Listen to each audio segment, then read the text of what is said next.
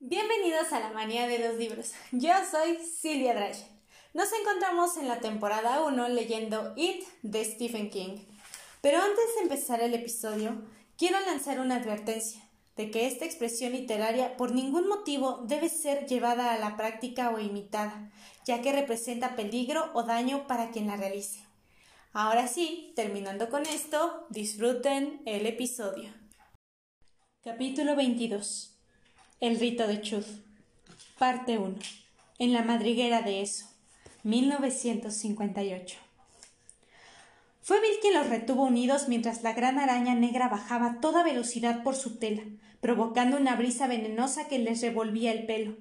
Stan chilló como un bebé, los ojos pardos se les desorbitaban, se tiraba de las mejillas. Ben retrocedió lentamente hasta que su amplio trasero tocó la pared, a la izquierda de la puerta. Sintió un fuego frío quemarle a los pantalones y volvió a apartarse, pero como en un sueño. Sin duda, nada de todo eso podía estar ocurriendo. Era simplemente la peor pesadilla del mundo. Descubrió que no podía levantar las manos. Parecían atadas a las grandes pesos. Richie sintió que los ojos se le iban hacia la tela, aquí y allá, envueltos, parcialmente en hebras de cera que se movían como si tuvieran vida. Había unos cuantos cadáveres putrefactos a medio comer. Creyó reconocer a Eddie Corcoran cerca del techo, aunque le faltaban las piernas y un brazo. Beverly y Mike se abrazaron como Hansel y Gretel en los bosques, paralizados, mientras la araña llegaba al suelo y avanzaba hacia ellos. Su sombra distorsionada corría a su lado por la pared. Bill los miró a todos, alto y delgado, con una camiseta sucia de lodo y agua residual, que en alguna época había sido blanca, jeans y tenis cubiertos de mugre. Tenía el pelo sobre la frente y los ojos encendidos. Los miró a todos, como despidiéndose, y se volvió hacia la araña. Inconcebiblemente echó a andar hacia eso. En vez de huir, apretaba el paso con los puños apretados y las muñecas tensas. Tú, mataste a mi, mi hermano. No, Bill, chilló Beverly, liberándose de los brazos de Mike para correr hacia él con el pelo rojo ondeando tras ella, y gritó a la araña Déjalo en paz. No lo toques. Oh mierda, Beverly. pensó Ben, y corrió también, con la barriga bamboleándose frente a él, moviendo las piernas con fuerza, apenas consciente de que Eddie corría a su izquierda sosteniendo el inhalador con la mano sana como si fuera una pistola. Entonces eso alzó las patas frente a Bill, que estaba desarmado. Lo sepultó con su sombra. Ben aferró a Beverly por el hombro, pero la mano se le deslizó. Ella giró hacia él con los ojos salvajes. ¡Ayúdalo! ¿Cómo? gritó Ben a su vez. Giró hacia la araña, oyó su gemido ansioso, miró aquellos ojos malignos, rojos, ajenos al tiempo, y vio algo detrás de la apariencia, algo mucho peor que una araña, algo que era todo luz demencial. Le faltó valor, pero era Bev quien se lo pedía. Bev y él amaba. Maldita, déjala en paz a Bill. chilló. Un momento después, una mano le golpeaba la espalda con tanta fuerza que estuvo a punto de caer. Era Richie. Aunque le corrían las lágrimas por las mejillas, Richie sonreía como un loco. Las comisuras de la boca parecían llegarle casi a las orejas. Entre los dientes se filtraba un poco de saliva. Déjala, Ben, ordenó. Chud. Chud. Déjala, pensó Ben. Hablaba como si fuera hembra y en voz alta. ¿Pero qué es eso? ¿Qué es Chud? ¿Qué carajo sé yo? chilló Richie. Corrió hacia Bill y quedó bajo la sombra de eso. Eso se había bajado sobre las patas traseras. Las delanteras manoteaban en el aire sobre la cabeza de Bill. Y Stanuris, obligado a aproximarse, forzado a aproximarse a pesar de todos sus instintos, su mente y su cuerpo, vio que Bill mantenía la vista fija en eso, en sus inhumanos ojos naranjas, ojos de los que brotaba aquella horrible luz cadavérica. Se detuvo, comprendiendo que había comenzado el rito de Chud, fuera lo que fuera. Parte 2. Bill en el cruce. Antes. ¿Quién eres y por qué vienes hacia mí? Soy Bill Denbrough. Ya sabes quién soy y por qué he venido. Mataste a mi hermano y he venido a matarte. Te equivocaste al elegirlo a él, hija de puta. Soy eterna. Soy la devoradora de mundos. ¿Ah, sí? pues se te ha acabado la comida. Tú no tienes poder, el poder está aquí. Siente el poder y después veremos si vuelves a hablar de matar a la Eterna. ¿Crees verme a mí? Ven entonces, ven, ven. Arrojado. Castiga. No, arrojado no, disparado. Disparado como una bala humana, como la bala humana del circo que llegaba a Derry, en mayo todos los años. Se vio levantando y lanzando al otro lado de la cámara. Esto solo ocurre en mi mente, repitió para sí. Mi cuerpo sigue ahí de pie cara a cara con eso. Sé valiente. Es solo un truco mental. Sé valiente. Resiste. Resiste. Exhausto.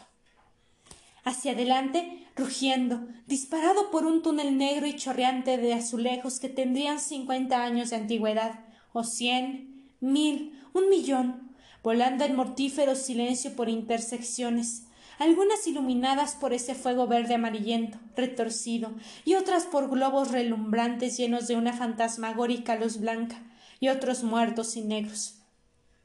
Fue arrojada a una velocidad de mil quinientos kilómetros por hora, pasando junto a un montón de huesos, algunos humanos, otros no, como un dardo propulsado por cohetes, por un túnel de viento, que ahora iba hacia arriba, pero no hacia la luz, sino hacia la oscuridad.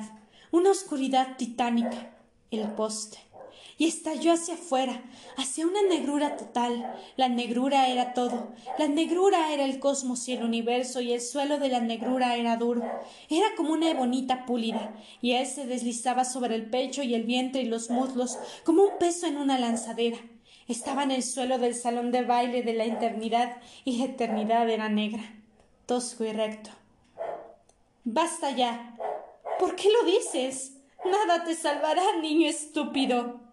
E insiste Infausto, que ha visto a los espectros. ¡Basta ya! Castiga exhausto el poste tosco y recto, insiste Infausto, que ha visto a los espectros. ¡Basta ya! ¡Basta! Exijo, ordeno que termines ya. No te gusta, ¿verdad? Y piensa, si pudiera al menos decirlo en voz alta, decirlo sin tartamudear, podría romper esta ilusión. Esto no es una ilusión, niño estúpido, es la eternidad, mi eternidad, y estás perdido en ella, perdido para siempre. Nunca hallarás el camino de regreso. Ahora eres eterno y estás condenado a vagar en la negrura después de que me hayas visto cara a cara. Pero ahí había algo más. Vi lo percibía, lo sentía, hasta podía olerlo. Una gran presencia en la oscuridad, una forma, no sintió miedo, sino un respeto estremecedor. Aquello era un poder que empequeñecía el poder de eso, y Bill solo tuvo tiempo de pensar Por favor, seas quien seas, recuerda que soy muy pequeño.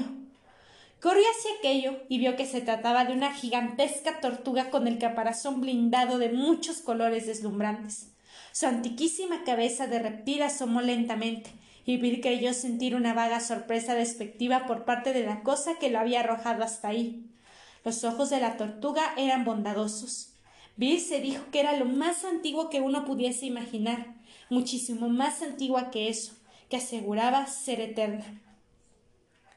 ¿Qué eres tú? Soy la tortuga, hijo. Yo hice el universo. Pero no me culpes por eso, por favor. Me dolía la barriga. Ayúdame, por favor. Ayúdame. En estas cosas no tengo nada que ver. Mi hermano tiene su propio lugar en el macrocosmos. La energía es eterna, como ha de comprender hasta un niño como tú. Ahora la tortuga estaba quedando atrás, aún a esa tremenda velocidad de deslizamiento. Su flanco blindado parecía prolongarse interminablemente a su derecha. Pensó vagamente en un tren que pasara en dirección opuesta al suyo un tren tan largo que al cabo parece estar quieto y hasta marchar hacia atrás. Aún podía oír el parloteo y los zumbidos de eso, su voz aguda, furiosa, inhumana, llena de loco odio. Pero cuando habló con la tortuga, la voz de eso quedó completamente borrada. La tortuga hablaba en la mente de Bill y Bill comprendió, de algún modo, que aún había otro, y que ese otro, definitivo, habitaba un vacío más allá de éste. Ese otro definitivo era tal vez el creador de la tortuga, que sólo sabía observar, y de eso, que sólo sabía comer. Ese otro era una fuerza más allá del universo, un poder más allá de todos los poderes del autor que todo lo que tenía que ser. Y de pronto creyó entenderlo. Eso quería arrojarlo a través de alguna muralla, al fin del universo, hacia otro lugar. Lo que la vieja tortuga llamaba macroscosmos, donde vivía realmente. Eso donde existía como médula titánica y refulgente que podía no ser más que una pequeñísima mota en la mente de eso otro. Bill vería eso desnudo, una fuerza destructiva y sin forma, y quedaría misericordiosamente aniquilado o viviría eternamente, demente, pero consciente dentro del ser de eso, homicida, infinito e informe. Por favor, ayúdame, por los otros. Debes ayudarte a ti mismo, hijo. Pero ¿cómo? Dime, por favor. ¿Cómo? ¿Cómo? ¿Cómo? Había llegado ya a la altura de las patas traseras de la tortuga, densamente escamadas. Tuvo tiempo de observar su carne titánica pero viejísima. Tuvo tiempo de maravillarse ante sus gruesas uñas, que eran de un extraño color amarillo azulado.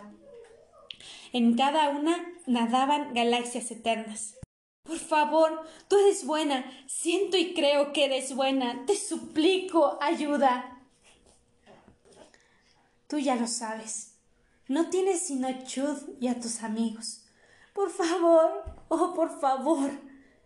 Hijo, tienes que golpear exhausto el poste tosco y recto e insistir infausto que has visto a los espectros. Es todo lo que puedo decirte. Una vez te metes en una mierda cosmicológica como esta, Tienes que tirar el manual de instrucciones. La voz de la tortuga estaba desapareciendo. Ya la había dejado atrás, sumido en una oscuridad más profunda que lo profundo. La voz de la tortuga estaba siendo sofocada, superada, por la voz alegre y parloteante de la cosa que lo había arrojado hacia ese vacío negro, la voz de la araña de eso. ¿Qué te parece esto, amiguito? ¿Te gusta? ¿Le das una buena puntuación porque tiene un ritmo muy bailable? ¿Puedes sujetarlo con las amígdalas y sacudirlo a la derecha e izquierda? ¿Te ha gustado mi amiga la tortuga? Yo creía que esa vieja estúpida había muerto hacía años. Además, ¿para qué te sirvió? ¿Creías que podía ayudarte? No, castiga exhausto, no, no. Basta de palabrería. Hay poco tiempo. Hablemos mientras sea posible. Háblame de ti, amiguito. Dime, ¿te gusta la fría oscuridad de aquí afuera? ¿Estás disfrutando de este recorrido por la nada que se extiende afuera? Ya verás cuando pases al otro lado, amiguito. Ya verás cuando cruces a donde estoy yo. Espera, espera a ver los fuegos fatos. Lo verás y te volverás loco, pero vivirás y seguirás viviendo, dentro de ellos, dentro de mí. Eso aullaba de venenosa risa, y bien notó que su voz empezaba a borrarse y a crecer, como si en un tiempo estuviera alejándose de su alcance y precipitándose hacia él. ¿Y no era eso exactamente lo que estaba ocurriendo? Tuvo la impresión de que así era, porque, si bien las voces mantenían una sincronización perfecta, la que en ese momento estaba más cerca era totalmente extraña. Pronunciaba sílabas que ninguna lengua, ninguna garganta humana podía reproducir. Bill se dijo que era la voz de los fuegos fatos. Queda poco tiempo. Hablemos mientras podamos. Su voz humana se borraba como se borraban las emisoras del radio de Bangor cuando uno viaja en el coche hacia el sur. Bill se llenó de un terror intenso, quemante. Muy pronto estaría más allá de toda comunicación cuerda con eso, y una parte de él comprendía que a pesar de toda su risa, de su extraña alegría, eso no deseaba otra cosa. No le bastaba con enviarlo al sitio donde estaba, cualquiera que fuera, sino que necesitaba romper la comunicación mental. Si eso se interrumpía, Bill sería totalmente aniquilado. Quedar sin comunicación era quedar sin salvación. Él lo sabía por la forma en que sus padres se habían comportado con él a partir de la muerte de George. Era la única lección aprendida de esa frialdad de nevera. Distanciarse de eso y aproximarse a eso. Pero el distanciarse era de algún modo más importante. Si eso quería comer niños allá afuera, ¿por qué no los enviaba a todos ahí? ¿Por qué solo a él? ¿Por qué eso tenía que deshacerse de su yo araña? De algún modo, el eso araña y el eso de los fegos fatuos estaban vinculados. Aquello que vivía en la oscuridad podía ser invulnerable cuando estaba ahí, pero eso también estaba en la tierra, debajo de Derry, con una forma física, por repulsiva que resultara en Derry era física, y lo físico se podía matar. Bill resbalaba en la oscuridad a velocidad siempre creciente. ¿Por qué sus palabras me parecen solo una amenaza hueca? ¿Cómo es posible? pensaba. Creyó comprender cómo. Solo hay Chud, había dicho la tortuga. ¿Y si eso fuera Chud? ¿Y si acaso se habían mordido profundamente las lenguas, no en lo físico, sino en lo mental, en lo espiritual? Y si en caso de que eso arrojara a Bill al vacío, hacia su yo eterno e incorpóreo, el rito hubiera terminado, eso se habría liberado de él, lo mataría y lo ganaría todo al mismo tiempo. Lo estás haciendo bien, hijo, pero muy pronto será muy tarde. Está asustada. Eso me tiene miedo. Nos tiene miedo a todos. Resbalaba. Seguía resbalando y allá adelante había un muro. Lo sintió, lo percibió en la oscuridad, el muro del límite final, y más allá la otra forma, los fuegos fatos. No me hables, hijo, y no hables contigo mismo. Estás desprendiéndote. Muerde si te atreves, si quieres, si eres valiente, si puedes soportarlo. ¡Muerde, hijo! Bill mordió con fuerza, no con sus dientes, sino con la dentadura de su mente, bajando la voz a un registro más grave. En realidad, adoptó la voz de su padre, aunque se iría a la tumba sin saberlo. Algunos secretos nunca se saben y probablemente es mejor así, gritó. Golpea exhausto el poste tosco y recto e insiste infausto que ha visto los espectros. Ahora suéltame. Sintió en su mente el grito de eso, un alarido de rabia frustrada y arrogante, pero también era un alarido de miedo y dolor. Eso no estaba habituada a su ser derrotada. Nunca le había ocurrido semejante cosa, y hasta los momentos más recientes de su existencia tampoco había sospechado que fuera posible. Bill la sintió debatirse, ya no tiraba de él. Empujaba tratando de aportarlo. Golpea exhausto el poste tosco y recto. He dicho. ¡Basta! Llévame de vuelta. Tienes que hacerlo. Yo lo ordeno. Yo lo exijo. Eso volví a gritar, con un dolor más intenso, tal vez porque había pasado su larguísima existencia infligiendo dolor, alimentándose de él, pero sin experimentarlo nunca como parte de sí. Aún trataba de empujarlo, de deshacerse de él, insistiendo, ciega y tercamente en vencer como siempre había vencido hasta entonces. Pujaba, pero bien sintió que su velocidad exterior había disminuido y una imagen grotesca le vino a la mente. La lengua de eso, cubierta de esa saliva viviente, extendida como una gruesa serpiente, resquebrajada, sangrando.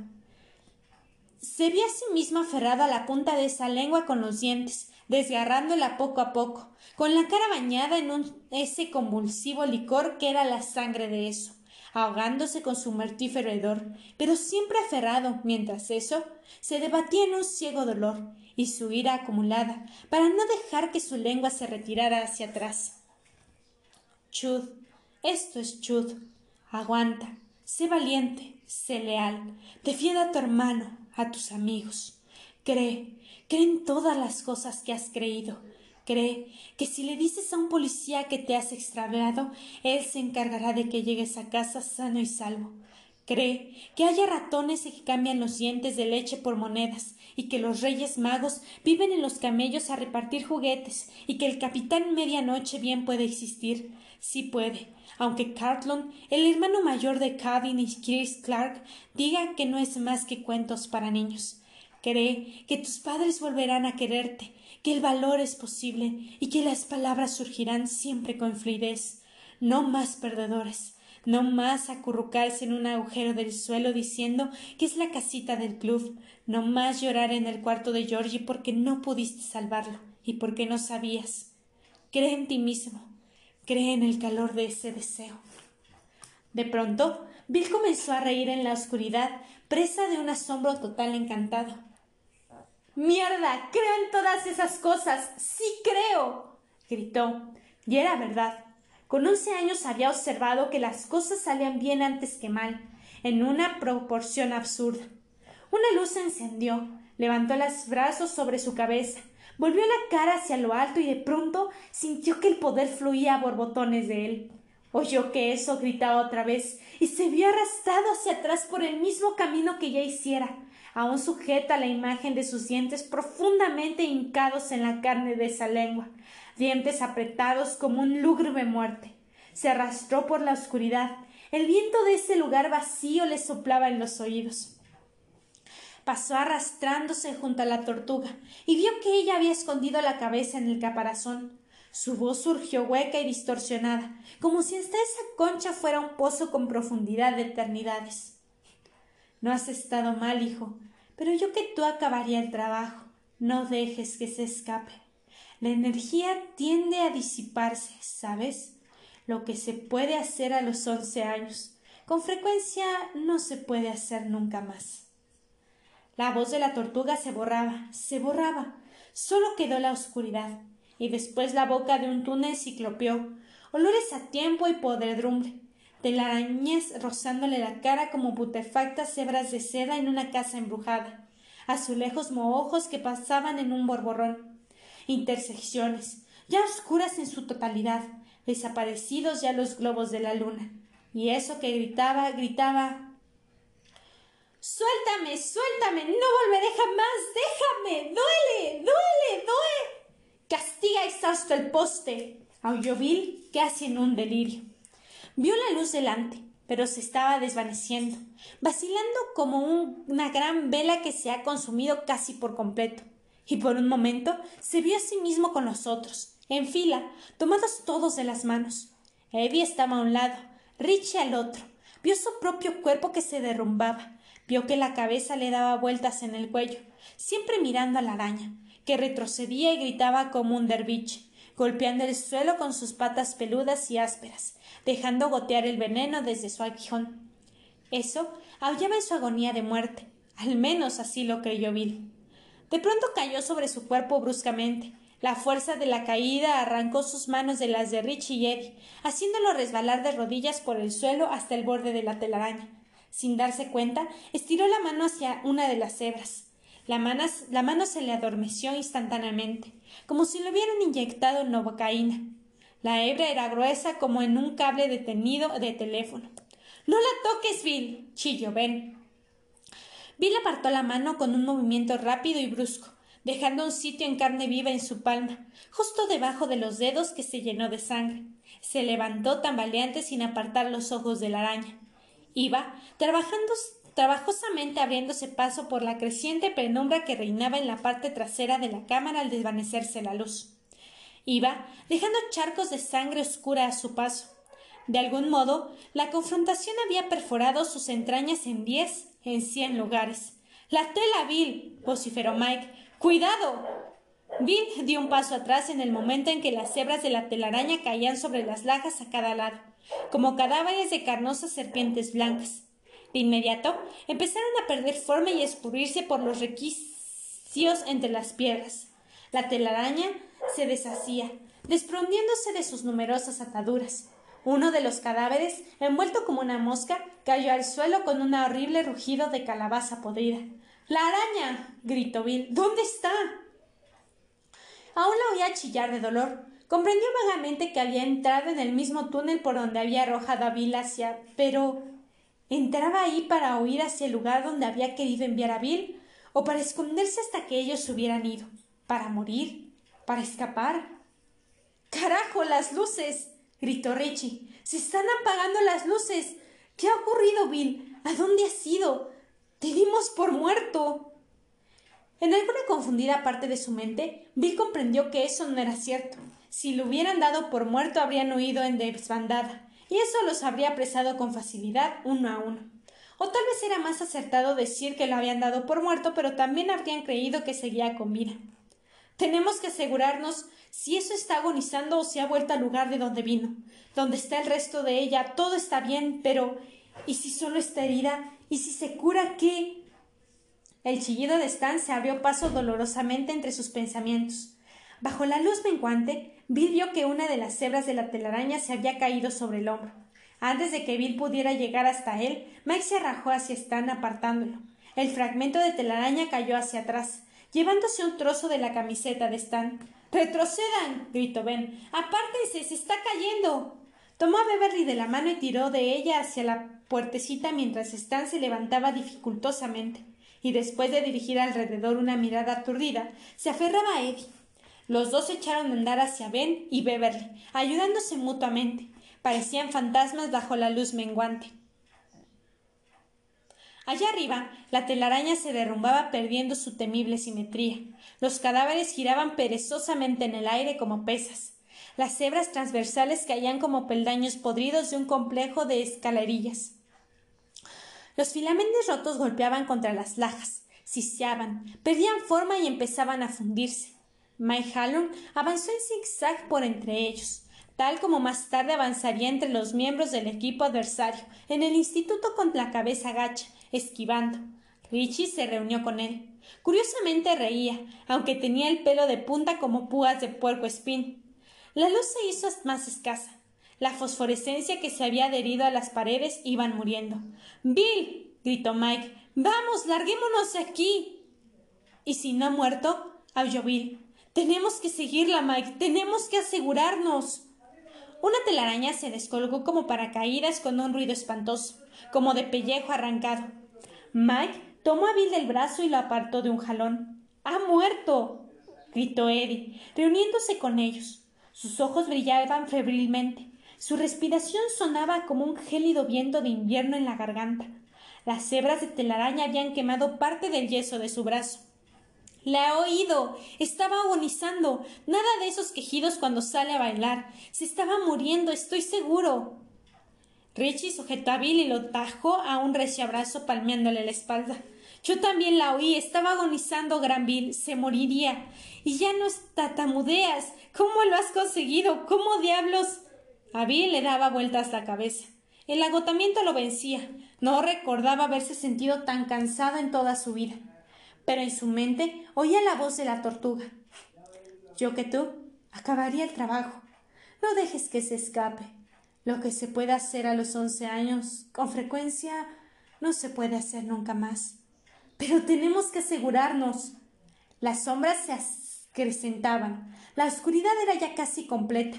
Pero antes de que la luz se fuera totalmente, Bill creyó ver la misma duda infernal en la cara de Beverly y en los ojos de Stan. Y todavía, al apagarse el último resplandor, seguían oyendo el tenebroso susurro, estremecimiento, golpeteo de aquella inefable telaraña que caía en pedazos. Parte 3. Bill en el cruce. Después. Bueno, otra vez por aquí, amiguito. Pero, ¿qué ha pasado con tu pelo? Estás calvo como una bola de billar. Qué vida triste y corta tienen los humanos. Cada vida no es sino un breve panfleto escrito por un idiota.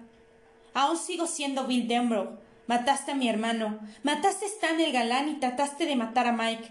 Y yo voy a decirte algo. Esta vez no pararé hasta acabar mi trabajo.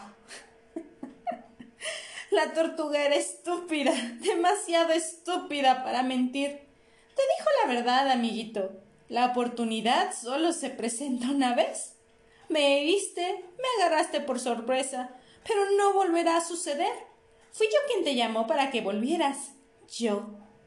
Tú llamaste, sí, pero no eras la única. Ay, tu amiga la tortuga murió hace años. La vieja idiota vomitó dentro de su caparazón y murió ahogada. Lástima, ¿no? Pero también muy extraño. Merecía figurar en el libro de los récords Guinness.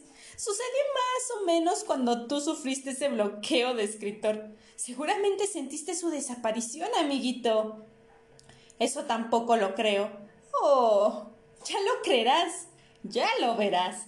Esta vez, amiguito, quiero que lo veas todo incluso los fuegos fatuos.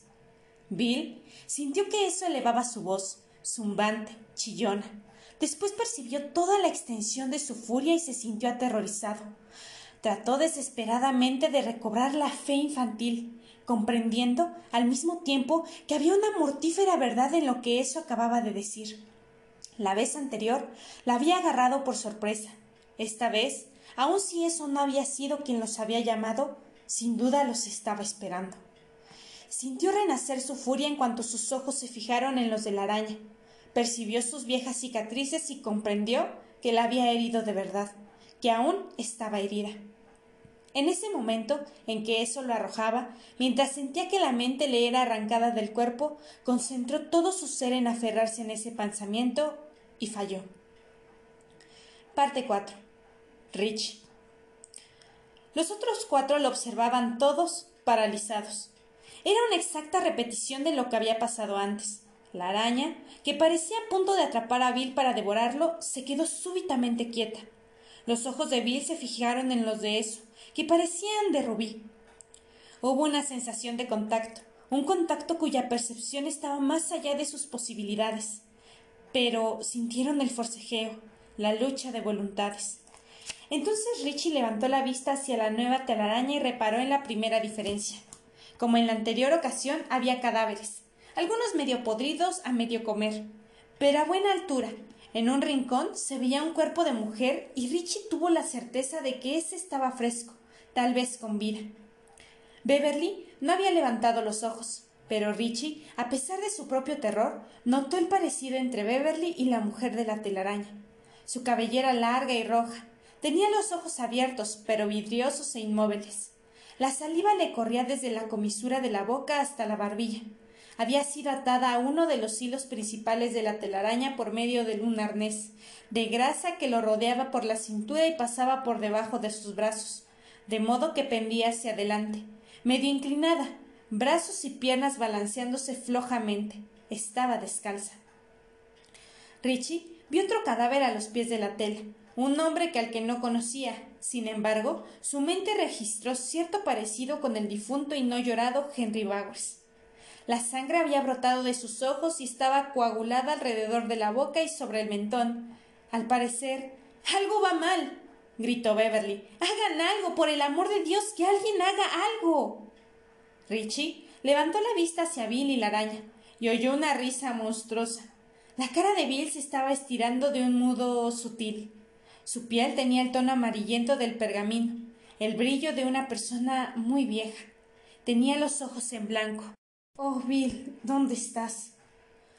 A los ojos de Richie, la sangre brotó súbitamente de la nariz de Bill en forma de espuma. Se le retorcía la boca tratando de gritar y ahora la araña avanzaba otra vez hacia él, giraba, presentando su aguijón. Quiere matar su cuerpo mientras su mente está en otra parte, Quiere expulsarlo para siempre. Bill, ¿dónde estás? Por el amor de Dios, ¿dónde estás? Desde algún lugar, como a través de distancias inconcebibles, oyó gritar a Bill, y las palabras, aunque sin sentido, eran claras como el cristal. Estaban llenas de una horrible La tortuga ha muerto. Era verdad. La tortuga ha muerto. Desesperación. Bev volvió a chillar y se cubrió los oídos con las manos para no oír esa voz menguante. El aguijón de la araña se elevó. Richie corrió hacia eso con una sonrisa de oreja a oreja y clamó con su mejor voz de policía irlandés. Tranquila, chiquilla, ¿qué diablos estás haciendo, eh? Quédate quietecita si no quieres que te baje los calzones y te caliente el culo. La araña dejó de reír. Richie sintió que dentro de aquella cabeza se elevaba un aullido de furia y dolor. La he herido, pensó triunfante. Además le ha agarrado por sorpresa. Creo que a Bill se le escapó, pero mientras eso estaba distraída yo. En ese momento, los gritos en la cabeza de eso parecían una colmena de abejas furiosas. Richie se había arrancado de sí mismo y arrojado a la oscuridad, apenas consciente de que eso estaba tratando de sacudírselo de encima. Y lo hacía bastante bien. Le invadió el miedo, reemplazado de inmediato por una sensación de absurdo cósmico. Se acordó de Beverly con su yoyo Duncan, enseñándole a utilizarlo. Y ahí estaba Rich, el yoyo humano, y la lengua de eso era el cordón. ¿Y qué cosa había más absurda que esa? Richie rió. No estaba bien en aquella situación. Eso lo hizo reír otra vez. La araña huyó sacudiéndolo furiosamente, bramando su furia por haber sido nuevamente tomada por sorpresa. Eso había creído que solo la desafiaría el escritor, y de pronto ese hombre que reía como un niño enloquecido acababa de atraparla cuando menos preparada estaba. Richie sintió que se desprendía. Un momento, señorita. O nos metemos juntos en esto o no le vendo ningún boleto de lotería. Carajo. Y le juro que todos tienen un premio grande. Sintió dolor cuando eso intentó defenderse. Vaya, eso sí que era divertido.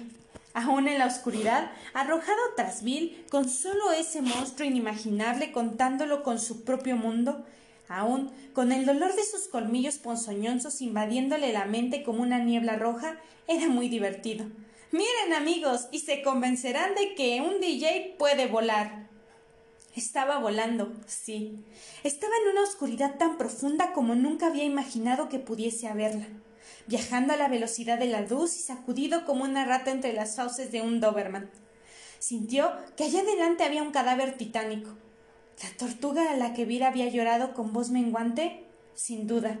Era solo el caparazón, un mole muerta. Quedó atrás y Richie siguió volando en la oscuridad. Quemando llantas ahora sí. Pensó y sintió otra vez esa gran necesidad de reír. Bill, Bill, ¿me oyes? Se ha ido. Está en los fegos patos. Suéltame, suéltame. Richie, increíblemente lejos, increíblemente lejos en la negrura. Bill, estoy aquí, Bill, sujétate, por Dios, sujétate. Ha muerto. Todos ustedes han muerto. Son demasiado viejos, ¿no lo ves? Y ahora suéltame. Vamos, zorra. Nunca seas tan viejo como que no se pueda bailar rock. Suéltame. Llévame a donde está él y tal vez te suelte. Richie. Más cerca. Ahora estaba más cerca, gracias a Dios. Aquí vengo, Granville. Richie al rescate. Aquí viene Richie. A salvar este trasero viejo y arrugado. Te debía una por lo de Naval Street, ¿recuerdas? ¡Suéltame!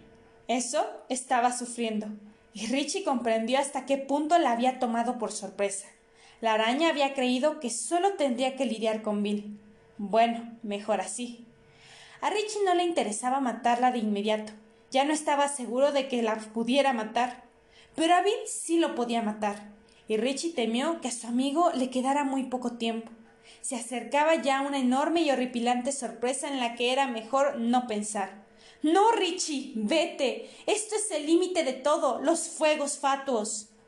De pronto, Bill estaba ahí, resbalando a la derecha, la izquierda. Ahí no había dirección, un lado u otro y más allá de él, acercándose a toda prisa, Richie percibió algo que, por fin, ahogó su carcajada. Era una extraña barrera no geométrica, que su mente no podía aprender. Su cerebro lo tradujo solo mejor lo que pudo, tal como había traducido la forma de eso a una araña, y Richie lo concibió como una colosal muralla gris hecha de picas de madera fosilizada. Esas picas se prolongaban internamente hacia arriba y hacia abajo, y por entre ellas brillaba una luz cegadora. Eso se movió fulminante. Con una sonrisa y un bramido, la luz estaba viva. Los fuegos fatos. Más que viva. Estaba llena de una fuerza, magnetismo, gravedad, tal vez otra cosa. Richie se sintió levantando en vilo y luego succionado hacia abajo. Algo lo hacía girar y tiraba de él, como si fuera en canoa por una garganta de veloces rápidos. Sintió que la luz se movía velozmente en su cara y la luz estaba pensando. Es eso, es eso, el resto de eso. Suéltame. Prometiste soltarme. ya lo sé, pero a veces miento. Mi mamá me pega cuando lo hago, pero mi papá se ha resignado. Sintió que Bill iba tambaleándose hacia una de las grietas de la pared. Sintió que dedos de luz malignos se estiraban hacia él, y con un último esfuerzo desesperado tendió la mano hacia su amigo. Tu mano, Bill. Dame la mano. La mano. La mano. Maldita sea. Bill alargó bruscamente la mano, abriendo y cerrando los dedos mientras aquel fuego viviente se retorcía sobre el anillo de Audre en diseños fugaces, ruedas, medias lunas, estrellas, esvásticas, círculos enlazados que se convertían en cadenas. La cara de Bill estaba bañada por la misma luz y parecía un tatuaje. Richie se estiró todo lo posible mientras oía los alaridos de eso. Se ha escapado, oh por Dios, y va a pasar por. Los dedos de Bill alcanzaron los de Richie, y éste cerró la mano con fuerza. Las piernas de Bill pasaron por una abertura entre leños petrificados y por un momento demencial, Richie notó que le veía las venas, los huesos y los capilares, como si esa pierna estuviera en la máquina de rayos X más poderosa del mundo. Richie sintió que los músculos del brazo se le estiraban como caramelo blando.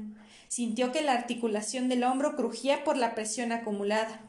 Reunió fuerzas para gritar Llévanos de regreso. Si no vas a llevar de regreso, te mataré. Te mataré a fuerza de voces. La araña volvió a chillar. De pronto un gran látigo atrapó el cuerpo de Richie. Empezó a perder asidero en la mano de Bill. Sujétate, gran Bill. Lo intento, Richie. Mejor así, pensó Richie, porque podrías caminar billones de kilómetros allá afuera sin encontrar un lavabo. Volvieron en un vuelo sibilante. Aquella luz descabellada se fue borrando convertida en una serie de puntos brillantes que, al fin, se apagaron. Cruzaban la oscuridad como torpedos, Richie sujetando la muñeca de Bill con una mano dolorida. Ahí estaba la tortuga. Pasó en un instante. Sintió que se acercaba a aquello que pasaba por el mundo real, pero pensó que jamás volvería a considerarlo como algo real, exactamente, sino como un ingenioso telón de fondo, sostenido con un montón de cables entrecruzados, como las hebras de una telaraña. Pero saldremos ilesos, pensó. Volveremos sí. Entonces empezaron otra vez las sacudidas, el verse arrojado a un lado y a otro. Por última vez, eso trataba de aniquilarlos. Richie oyó un gutural rugido de triunfo y se concentró en vencer, pero seguía perdiendo asidero. Eso parecía estar perdiendo sustancia y realidad, ¡Ayuda! gritó Richie. ¡Se me escapa! ¡Ayuda! ¡Que alguien nos ayude! Parte 5. Eddie. Eddie tenía cierta noción de lo que estaba pasando. De algún modo lo sintió, lo vio, como a través de una cortina de gasa. En algún lugar Bill y Richie trataban de volver. Sus cuerpos estaban ahí, pero la sustancia de ellos estaba muy lejos. Había visto que la araña giraba para ensartar a Bill en su aguijón y que Richie se adelantaba toda carrera gritándole algo con su ridícula voz de policía irlandés. Richie parecía haber mejorado muchísimo su imitación en los años transcurridos, porque su voz se asemejaba misteriosamente a la del señor Neil. La araña se había vuelto hacia Richie y Eddie vio que sus indescriptibles ojos rojos se abultaban en sus cuencas. Richie volvió a gritar, esta vez con la voz de Pancho Villa y Eddie sintió que la araña aullaba de dolor. Ben soltó un grito áspero al ver surgir una grieta en aquel pellejo a lo largo de una de sus viejas cicatrices. Por ahí brotó un torrente de líquido negro como petróleo crudo. Richie estaba diciendo algo más, pero su voz empezó a languidecer, como el final de una canción de pop. La cabeza le cayó hacia atrás, con los ojos fijos en los de eso. La araña volvió a quedar inmóvil. Eddie no habría podido decir cuánto tiempo llevaba ahí. Richie y la araña se miraban fijamente. Eddie sentía el vínculo entre ambos. Percibía un torbellino de palabras y emociones que se desarrollaban muy lejos. No escuchaba nada con exactitud, pero sentía los tonos en colores y matices. Bill yacía en el suelo, acurrucado, sangrando por la nariz y los oídos, con el semblante pálido y los ojos cerrados. La araña sangraba por cuatro o cinco puntos, nuevamente malherida, pero aún peligrosamente vital. Eddie pensó ¿Por qué no hacemos algo? Podríamos atacarla mientras está ocupada con Richie. ¿Por qué nadie hace nada, maldita sea?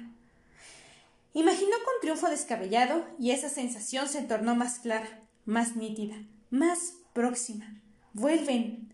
Había querido gritar. Si no hubiera tenido la boca demasiado seca, la garganta demasiado tensa. Ya vuelven. La cabeza de Richie empezó a girar lentamente, de lado a lado. Su cuerpo se estremecía dentro de la ropa. Los anteojos pendieron, por un momento, en la punta de su nariz. Luego cayeron contra las lajas. La araña sufrió una convulsión. Sus patas golpearon secamente en el suelo. Eddie oyó un terrible grito de triunfo y un momento después la voz de Richie estalló claramente en su cabeza. ¡Ayuda! ¡Se me escapa! ¡Que alguien me ayude! Entonces, Eddie se adelantó mientras sacaba el inhalador del bolsillo con la mano sana.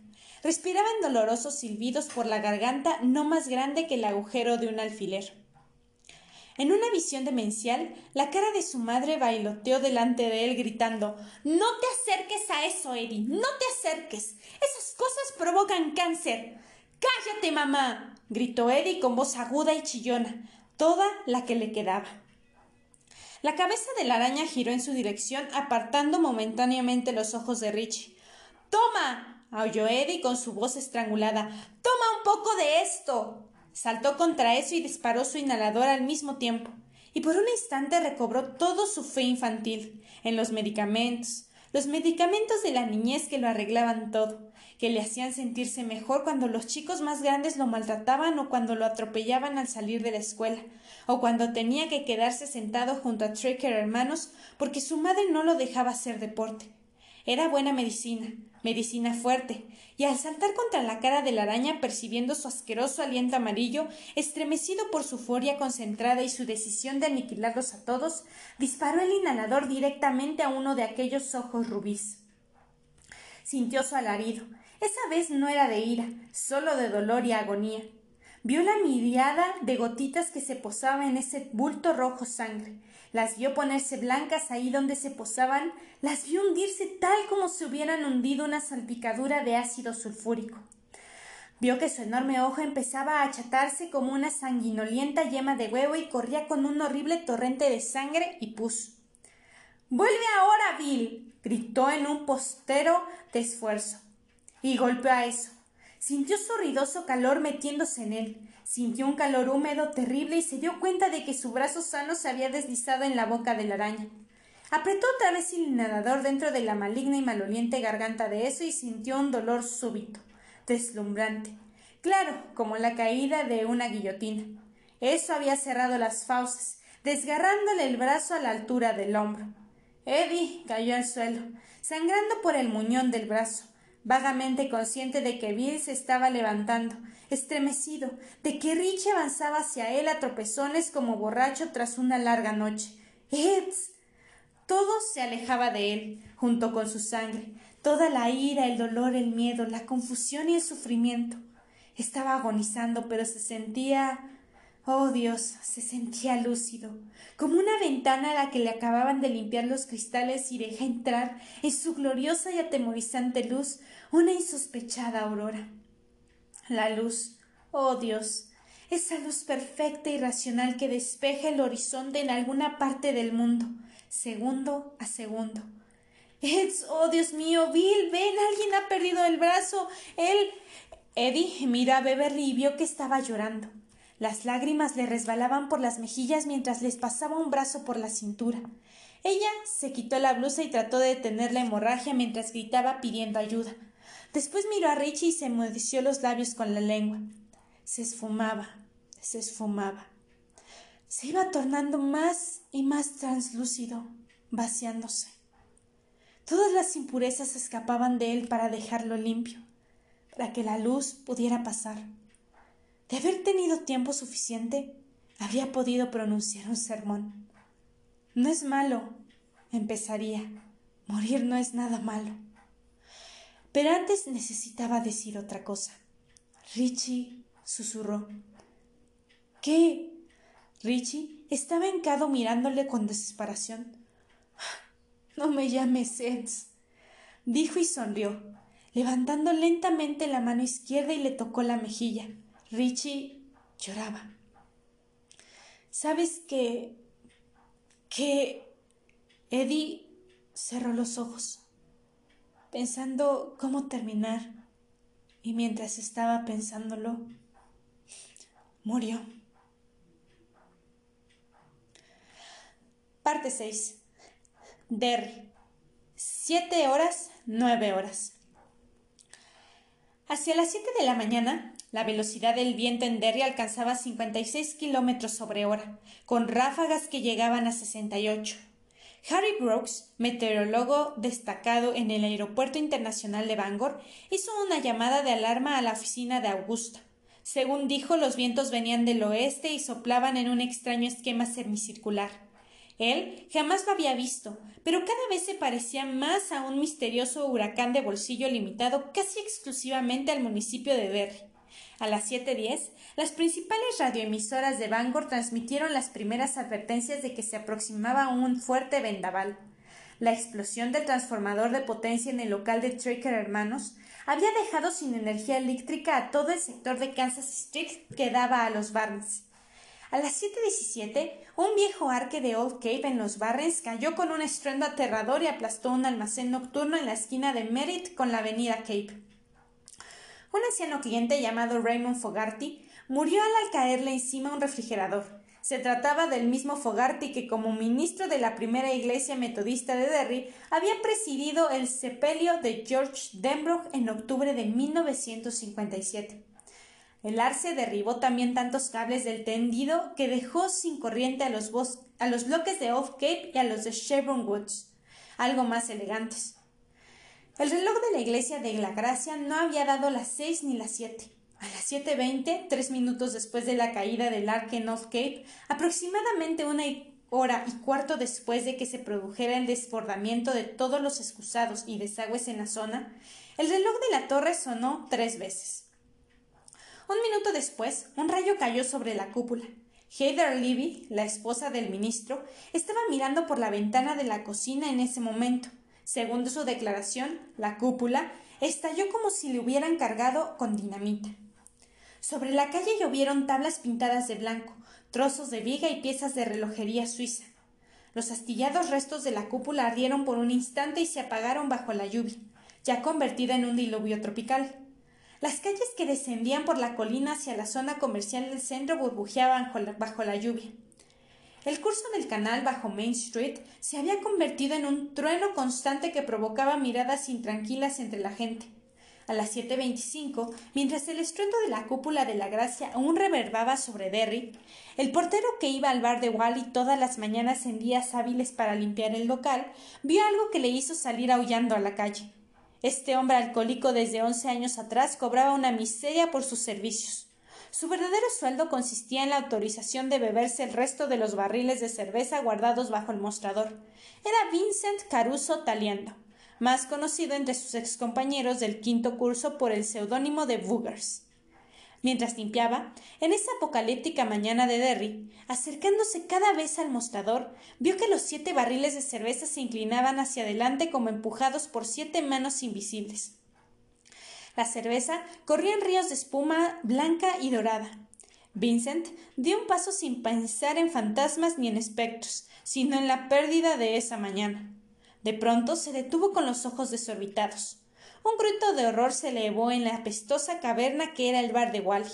La cerveza había dado paso a torrentes de sangre que se arremolinaban en los desagües. La vio brotar a borbotones y correr por la barra en pequeños arroyos. De pronto, de los grifos comenzaron a brotar pelos y trozos de carne.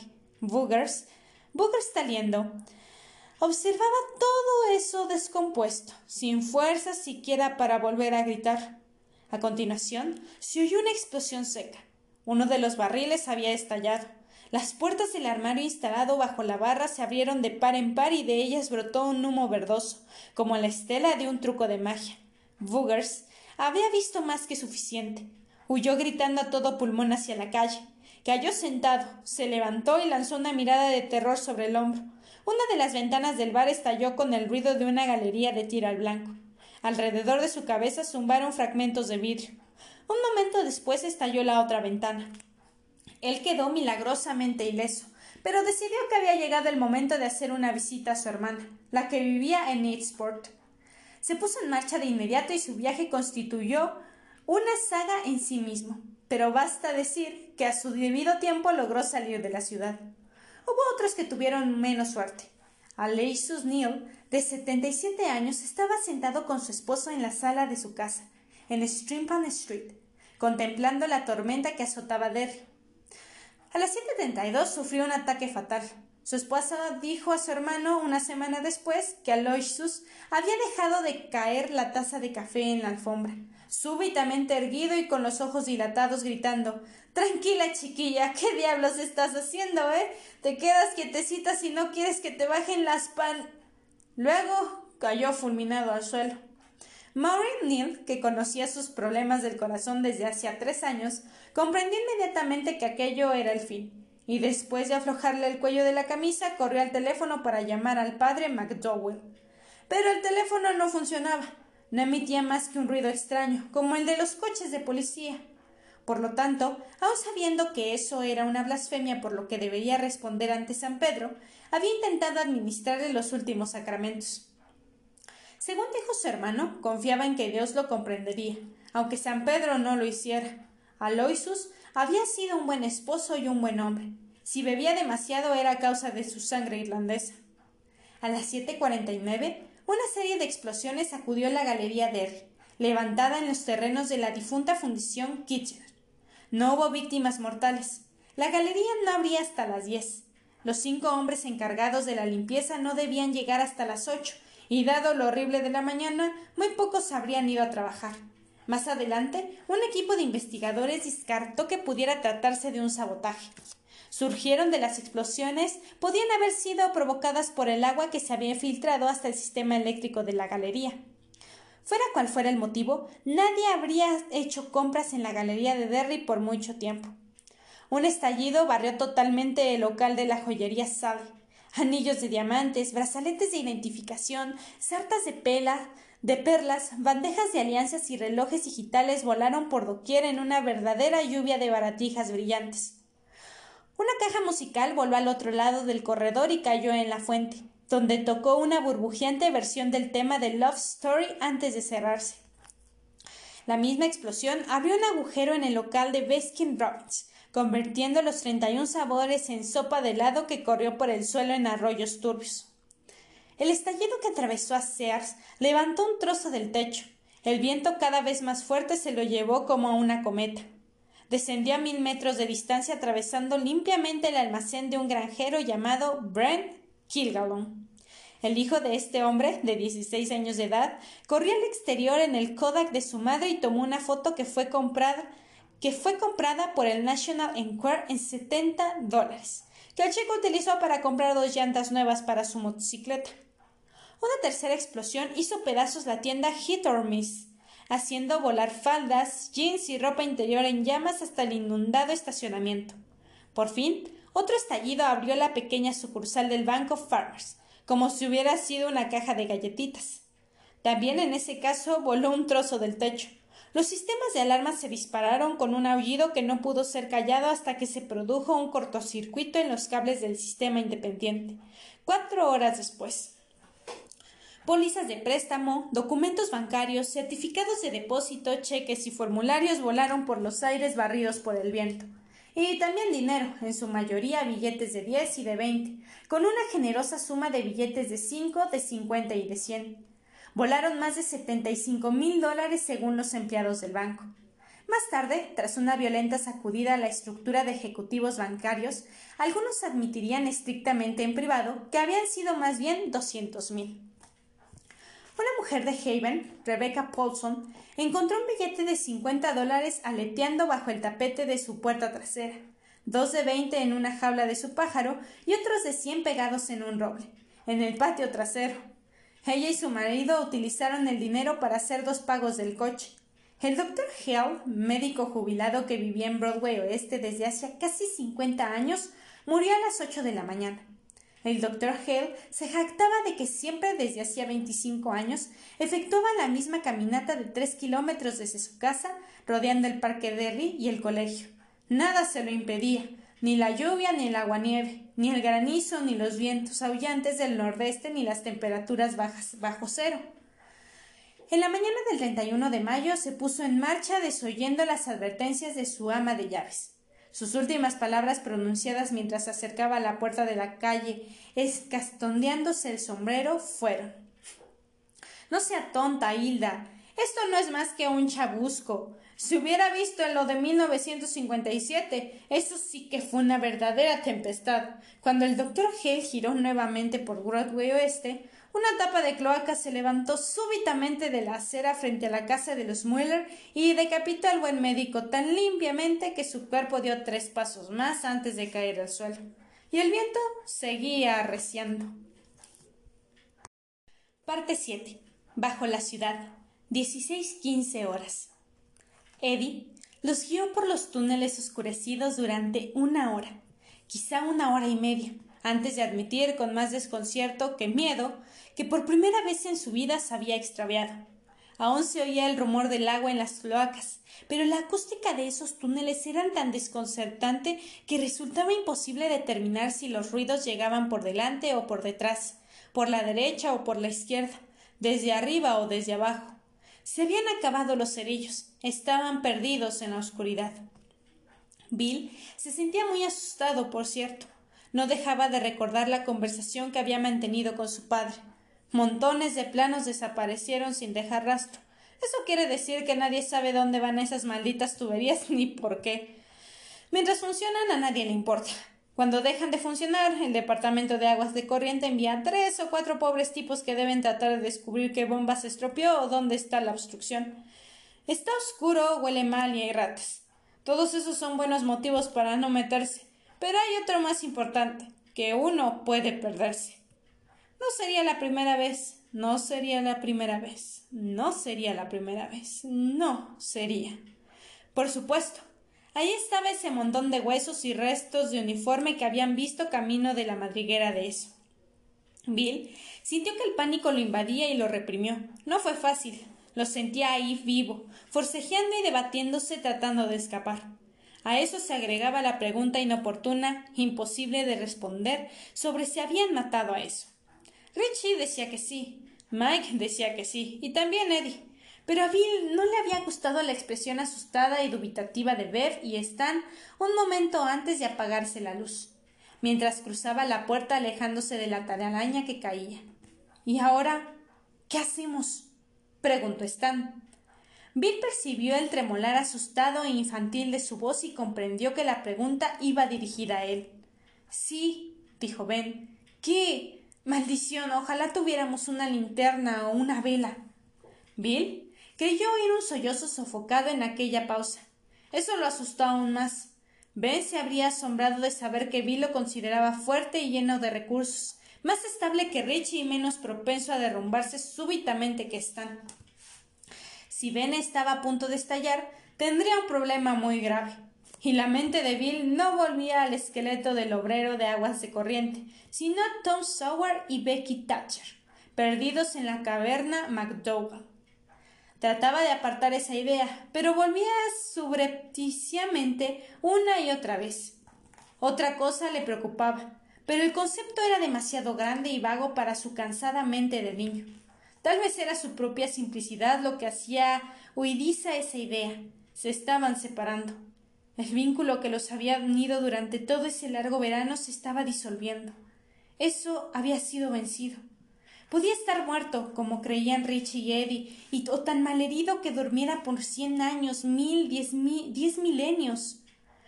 Se habían enfrentado a eso. Habían visto su naturaleza de hembra tras la última máscara, y era horrible, por supuesto. Pero una vez vista su forma física no era tan espantosa, con lo que perdía su arma más potente.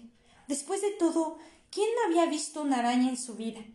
Causaban una horrible impresión, Probablemente ninguno de ellos pudiera volver a verlas. Si es que salimos de esto. Sin sentir un estremecimiento de repulsión. Pero las arañas eran solo arañas después de todo. Quizá cuando el horror disponía su máscara no había nada que la mente humana no pudiera resistir. Ese pensamiento era alentador. Nada, salvo los fegos fatos. Lo que había allá afuera pero quizás esa luz viviente que se agazapaba en el portal del macrocosmos estaba muerta o moribunda. Los fuegos fatos y el viaje por la oscuridad hacia el sitio donde existían ya se estaban tornando neblinosos y difíciles de recordar. Y en realidad eso no venía al caso. El fondo de la cuestión, percibido aunque no comprendido, era simplemente que esa amistad estaba llegando a su fin. Estaba terminando y ellos todavía estaban en la oscuridad. Aquello había podido hacer de ellos algo más que niños, quizá mediante la amistad. Pero ahora volvían a ser niños. Bill los sentía tanto como los otros. ¿Y ahora, Bill? preguntó Richie planteándolo por fin directamente. No, no lo sé, dijo Bill. Ahí está otra vez su infatigable tartamudeo. Él lo oyó, los otros lo oyeron de pie en la oscuridad, oliendo el empapado aroma del pánico creciente. Se preguntó cuánto tiempo pasaría antes de que alguien, muy probablemente Stan, pusiera las cartas sobre la mesa. ¿Y por qué no lo sabes? Tú nos metiste en esto. ¿Qué pasó con Henry? preguntó Mike intranquilo. ¿Sigue por allá afuera o qué? Oh, vaya, dijo Eddie casi gimiendo. Me había olvidado de él. Estará por aquí, probablemente tan perdido como nosotros, y podemos tropezarnos con él en cualquier momento. ¡Diablos! Bill, ¿no tienes ninguna idea? Tu padre trabaja por aquí. ¿No se te ocurre nada? Bill escuchó el sonido distante del agua. Trató de concebir la idea de que Eddie, que todos ellos tenían derecho a exigirle. En efecto, él los había metido en eso, y era responsabilidad suya sacarlos de ahí. No se le ocurrió nada, nada. Ah, tengo una idea, dijo Beverly en voz baja. Bill oyó un ruido que no pudo identificar de inmediato. Un susurro leve, que no daba miedo. Luego, algo más fácil de reconocer. Un cierre. ¿Qué? pensó, y de pronto se dio cuenta. Ella se estaba desnudando. Por algún motivo, Beverly se estaba desnudando. ¿Qué estás haciendo? Preguntó Richie y su voz espantada se quebró en la última palabra. Hay algo que sé, dijo Beverly en la oscuridad. A Bill le pareció que su voz sonaba como si ella fuera mayor. Lo sé porque me lo dijo mi padre. Sé cómo hacer para que volvamos a estar juntos, porque si no estamos juntos no saldremos jamás. ¿Qué? preguntó Ben aturdido y aterrorizado. ¿De qué estás hablando? De algo que nos unirá para siempre, algo que demostrará.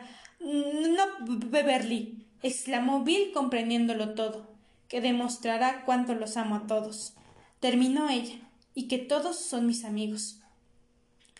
¿De qué está hablando esta chi? empezó Mike. Beverly interrumpió sus palabras. ¿Quién será el primero? preguntó. Creo que Parte 8. En la madriguera de eso. 1985.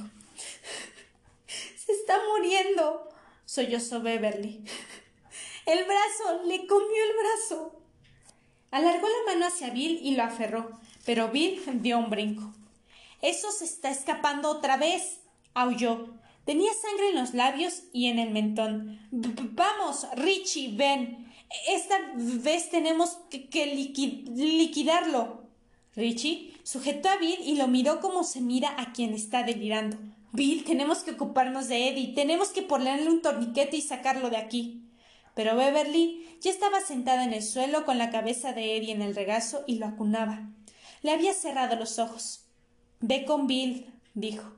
Si dejan que muera por nada, si eso vuelve dentro de veinticinco años, de cincuenta, aunque sea dentro de dos mil años, juro que perseguiría al espíritu de cada uno de ustedes. ¡Váyanse!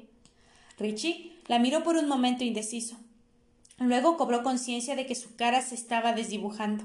Ya no era una cara, sino una forma pálida en las sombras. La luz languidecida. Eso lo obligó a tomar una decisión. Está bien, dijo a Bill. Esta vez lo perseguiremos. Ben estaba de pie detrás de la telaraña que había comenzado a desprenderse otra vez. También había visto la silueta de que se balanceaba allá arriba y rogaba que Bill no la viera. Pero en el momento en que la tela empezaba a caer, hebra a hebra, Bill la vio. Vio a Audra descendiendo como en un elevador viejo y renoso. Bajó tres metros, se detuvo, balanceándose y descendiendo abruptamente otros cuatro o cinco metros. Su cara no se alteraba, Tenía muy abiertos los ojos, azules como porcelana. Los pies descalzos se movían como péndulos. El pelo le colgaba sobre los hombros. Tenía la boca entreabierta. ¡Audra! vociferó Bill. Tranquilízate, Ben. gritó Ben. La telaraña ya estaba cayendo en derredor. Chocaba contra el piso con un ruido sordo y empezaba a escurrirse. De pronto Richie sujetó a Bill por la cintura y lo empujó hacia una abertura de unos tres metros que quedaba entre el suelo y el primer hilo de la telaraña despendida. ¡Ven, Bill! ¡Ese es Audra! gritó Bill desesperado. ¡Es Audra! Me importa un bledo que sea ella o el papa, repuso Richie con el ceño fruncido. Eddie ha muerto y nosotros vamos a matar a esa araña, si es que todavía está viva. Esta vez vamos a terminar el trabajo, Gran Bill, y ahora vamos. Bill se quedó un momento más. Las fotografías de los niños, de todos los niños muertos, parecieron pasar por su mente como fotografías perdidas del álbum de George. E, está bien, vamos. Y que Dios me perdone. Corrió con Richie bajo la hebra de telaraña segundos antes de que cayera y se reunió con Ben al otro lado. Ambos siguieron a la araña, mientras Sauda se balanceaba a quince metros del suelo, envuelta en un capullo entrumecedor sujeto a la telaraña en derrumbe. Parte 9. Ben. Siguieron el rastro de sangre negra. Aceitosos charcos goteaban en las grietas entre las lajas pero a medida de que el suelo empezaba a elevarse hacia una negra abertura semicircular en el extremo más alejado de la cámara, Ben vio algo nuevo. Un rastro de huevos. Eran negros, de cáscara dura, tan grandes como de avestruz. Una luz cerula los iluminaba desde adentro. Ben vio que eran semitransparentes y distinguió unas formas negras que se movían en el interior. Sus hijos. Pensó sintiendo que se le estrangulaba el estómago sus hijos abortados, Dios mío. Richie y Bale se habían detenido y miraban los huevos con anonadado desconcierto. Sigan, sigan. les gritó Ben. Yo me encargo de esto. Atrapen a eso. Toma. indicó Richie arrojándole una caretilla de cerillos del hotel. Ben la atrapó en el aire. Bill y Richie siguieron corriendo mientras el arquitecto los seguía con la vista, a la luz del resplandor cada vez más mortecino. Luego miró uno de aquellos huevos con su negrura silueta de rayas que se movían dentro y vaciló. Eso, carajo. Aquello era demasiado horrible. Reunió todo su valor, recordó la cara pálida y moribunda de Eddie, y planteó una de sus botas sobre un huevo. Se rompió con un chapoteo opaco, dejando escapar una placenta maloliente que formó un charco. Un momento después, una araña del tamaño de una rata reptaba por el suelo tratando de escapar.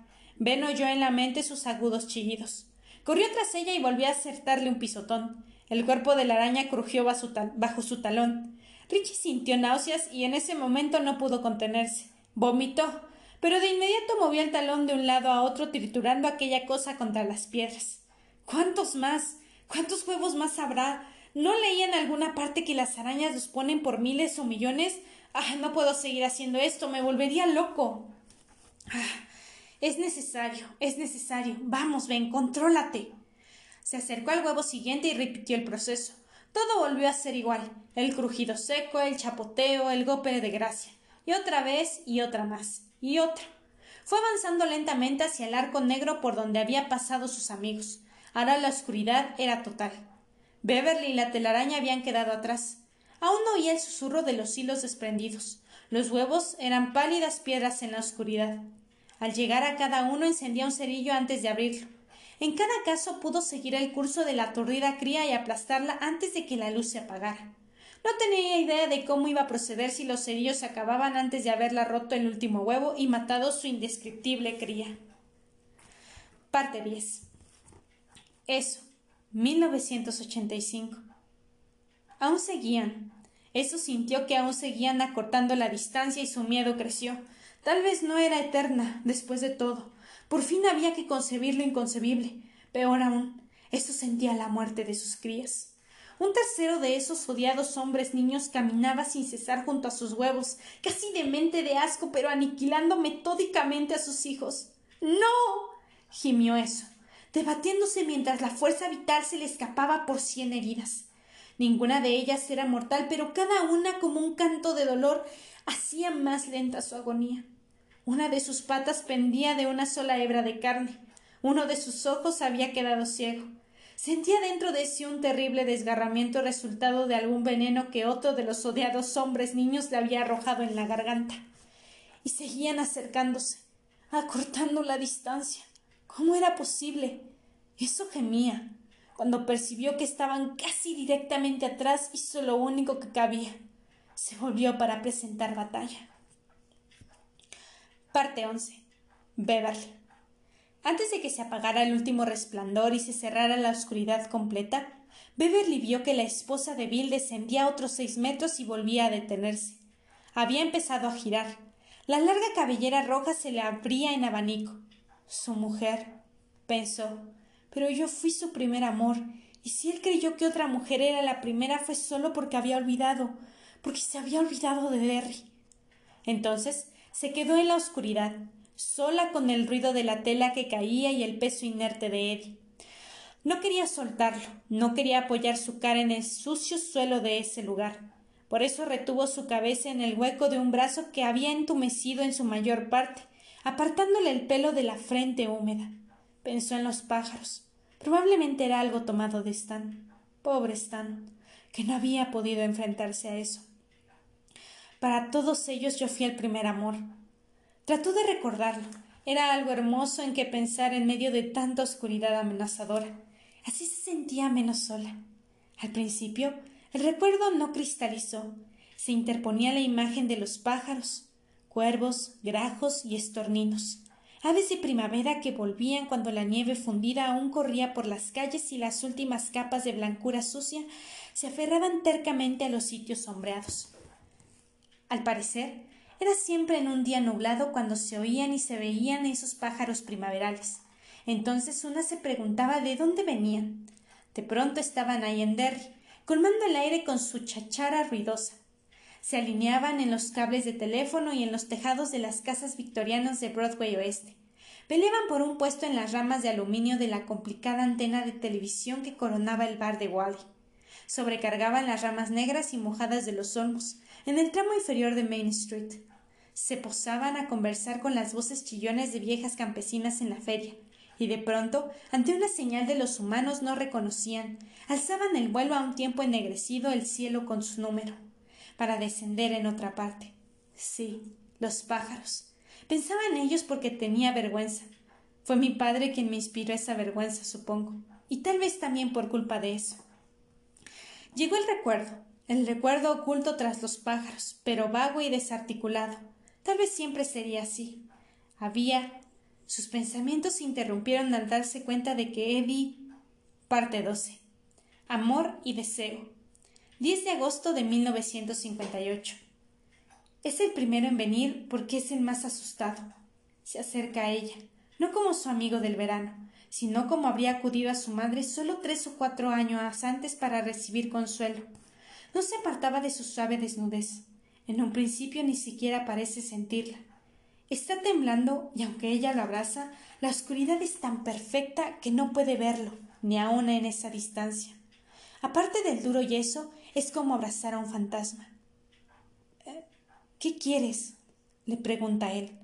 Pon tu cosa dentro de mí, dice ella. Él trata de apartarse, pero Beverly lo retiene hasta que él cede. Ha oído que alguien, Ben probablemente, ahogaba una exclamación. Ah, no puedo, Baby, no sé cómo. Creo que es fácil, pero tendrás que desnudarte. Piensa en lo intrincado de separar yeso y camisa para luego volver a reunirlos y se corrige. Los pantalones, al menos. No, no puedo. Pero Beverly piensa que una parte de él puede y quiere, porque ha dejado de temblar y ella siente algo pequeño y dura contra el vientre. Puedes, asegura y lo obliga a tenderse. Bajo su espalda y sus piernas desnudas, la superficie está firme, arcillosa y seca. El distante tronar del agua resulta tranquilizador como un arroyo. Lo busca, por un momento se interpone la cara de su padre, áspera y severa. Quiero ver si estás intacta. Pero ella rodea con los brazos el cuello de Eddie, apoya su mejilla suave contra la mejilla suave, y mientras él le toca los pechos con timidez suspira y piensa por primera vez Este es Eddie. Y recuerda un día de julio en que ninguno de los otros se había presentado en los Barrens, solo Eddie. Con un montón de revistas de historietas se habían pasado leyendo juntos la mayor parte de la tarde. Piensa en pájaros, en especial en los grajos, los estorninos y los cuervos que vuelven en primavera. Sus manos aflojan el cinturón de Eddie, aunque él insiste en que no puede. Ella responde que puede. Ella sabe que puede. Y lo que siente no es ya vergüenza ni miedo, sino una especie de triunfo. ¿A dónde? Pregunta él y esa cosa dura se aprieta con avidez contra el muslo de ella. Aquí. Vivi, me voy a caer encima de ti. protesta él y empieza a jadear. Creo que más o menos esa es la idea. Ella lo guía con suavidad. Él empuja con fuerza y le duele. Aspira a ella, mordiéndose el lado inferior mientras vuelve a pensar en los pájaros. en los pájaros de primavera que se alían en los tejados de las casas y luego levantan el vuelo bajo las nubes de marzo. Beverly, susurra él, ¿estás bien? No te apresures, indica ella, así te será más fácil respirar. Él obedece. Al cabo de unos momentos su respiración se acelera, pero ella comprende que no le ocurre nada malo. El dolor desaparece. De pronto él se mueve cada vez más rápido y repentinamente se detiene tenso. Emite un sonido, una especie de ruido. Ella adivina que eso es algo extraordinario y muy especial para el chico, algo como volar. Se siente poderosa, experimenta una sensación de triunfo que crece con fuerza dentro de ella. ¿Era acaso lo que tanto temía su padre? Pues se entiende. Hay potencia en ese acto. Sí, una potencia que corre por la sangre y es capaz de romper cadenas. No experimenta placer físico, pero sí una especie de éxtasis mental. Percibe la unión de los cuerpos. Él apoya la cara en su pecho y ella lo abraza. El chico llora, y la parte de él que establecía el vínculo empieza a desvanecerse, no porque se retire, sino simplemente porque se empequeñece. Cuando el peso de Eddie se aparta, ella se incorpora y le toca la cara en la oscuridad. ¿Lo conseguiste? ¿Qué cosa? Lo que sea, no lo sé muy bien. Él sacude la cabeza. Beverly lo sabe porque tiene una mano en su mejilla. No creo que haya sido exactamente como. Mm, bueno, como dicen los chicos más grandes, ya me entiendes, pero fue. Realmente hubo algo. Háblame en voz bajo para que otros no oigan. Te amo, baby. En ese punto, su conciencia se pierde un poco. Está segura de que siguen hablando, pero no sabe qué se dicen. No importa. ¿Tendrá que convencerlos a todos una y otra vez? Probablemente sí, pero no importa. Es preciso convencerlos de que acepten ese vínculo humano esencial entre el mundo y el infinito, el único sitio donde el torrente sanguíneo toca la eternidad. No importa, lo que importa es el amor y el deseo. Aquí en la oscuridad se puede hacer como en cualquier otra parte, quizá mejor que en muchas otras. Mike se acerca a ella, después Richie, y el acto se repite. Ahora Beverly siente cierto placer, un difuso calor en su sexo infantil aún no maduro. Cierra los ojos cuando le toca el turno a Stan y piensa en los pájaros, la primavera y los pájaros, y los ve una y otra vez, todos posándose al mismo tiempo, colmando los árboles despojados por el invierno jinetes de la estación más cruda. Los ve alzar el vuelo una y otra vez, y el aleteo es como el ondeo de las sábanas de la cuerda. Y piensa, dentro de un mes, todos los niños del parque Derry tendrán cometas y correrán para que los cordones no se enreden entre sí. Vuelve a pensar, así es volar. Con Stan, como los otros, experimenta ese melancólico momento de desvanecimiento, de abandono, lo que verdaderamente necesitan de ese acto, algo definitivo. Está muy cerca, pero aún no lo han descubierto. ¿Lo hiciste? pregunta Stan. Aunque no sabe exactamente a qué se refiere, sabe que él no lo ha hecho. Hay una larga pausa. Luego, toca el turno a Ben. Tiembla de pies a cabeza, pero no es el temblor temeroso de Stan. Ah, no puedo hacerlo, Beverly dice él, tratando de sonar razonable, aunque suena a cualquier cosa menos a eso. Sí puedes, lo siento. Y lo siente, sí. Beverly lo siente bajo la suave presión de su barriga. El tamaño del pene le despierta cierta curiosidad y lo toca levemente. Él jadea contra su cuello. El soplo de su aliento le pone en el cuerpo desnudo la piel de gallina. Experimenta la primera torsión de calor auténtico. De pronto, su sentimiento es demasiado grande. Lo reconoce demasiado grande.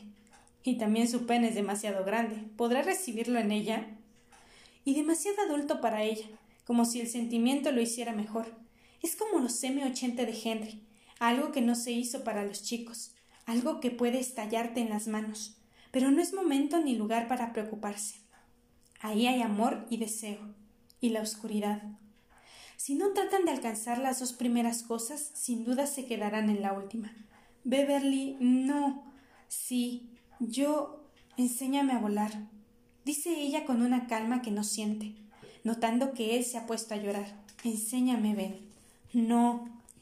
Si tú escribiste el poema, enséñame. Tócame el pelo si quieres, Ben. Adelante. Yo, Beverly. Ah, yo. Ben. Parece sacudirse convulsivamente. pero ella percibe otra vez que no se trata solo de miedo. Ella ha provocado parte de esa convulsión que constituye la médula del acto. Piensa en los pájaros, su cara, su cara seria, dulce, querida, y sabe que eso no es miedo. Lo que él siente es deseo, un deseo profundo y apasionado que apenas puede contener. Y ella vuelve a experimentar esa sensación de poder, de algo parecido a volar, como mirar desde arriba y ver todos los pájaros en los tejados, en la antena del bar de Wally, de ver las calles como un mapa, oh sí, eran el amor y el deseo lo que le enseñaban a volar.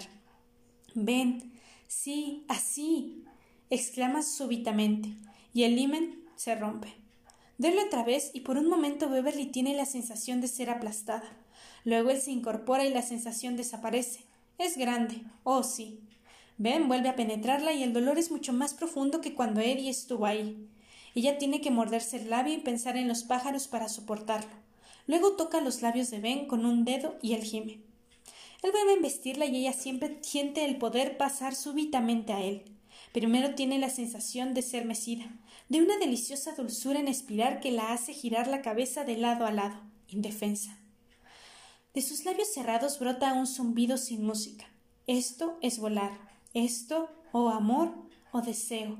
O esto es algo imposible de negar. Vínculo, entrega. Un círculo más fuerte. Vínculo, entrega, vuelo. Oh, ven, querido Ben, sí. Susurra mientras el sudor le perla la cara y siente el vínculo indisoluble. Algo muy parecido a la eternidad. Te quiero tanto, querido Ben. Y siente que comienza a pasar. Algo de lo que las chicas que murmuraban sobre el sexo en el baño no tienen idea. Ella solo se escandaliza de lo asqueroso que ha de ser el sexo. Y Beverly comprende ahora que para casi todas el sexo ha de ser un monstruo desconocido se refieren al acto llamado eso. ¿Harías eso? ¿Tu madre y tu padre todavía hacen eso? ¿Tu hermana hace eso con su novio? Y aseguran que ellas no piensan hacer eso jamás. Oh, sí. Cualquiera pensaría que todas las chicas del quinto curso son futuras solteronas y Beverly comprende que ninguna de ellas puede imaginar esa. esa plenitud. Si no grita, es solo porque los otros, al oírla, se asustarían.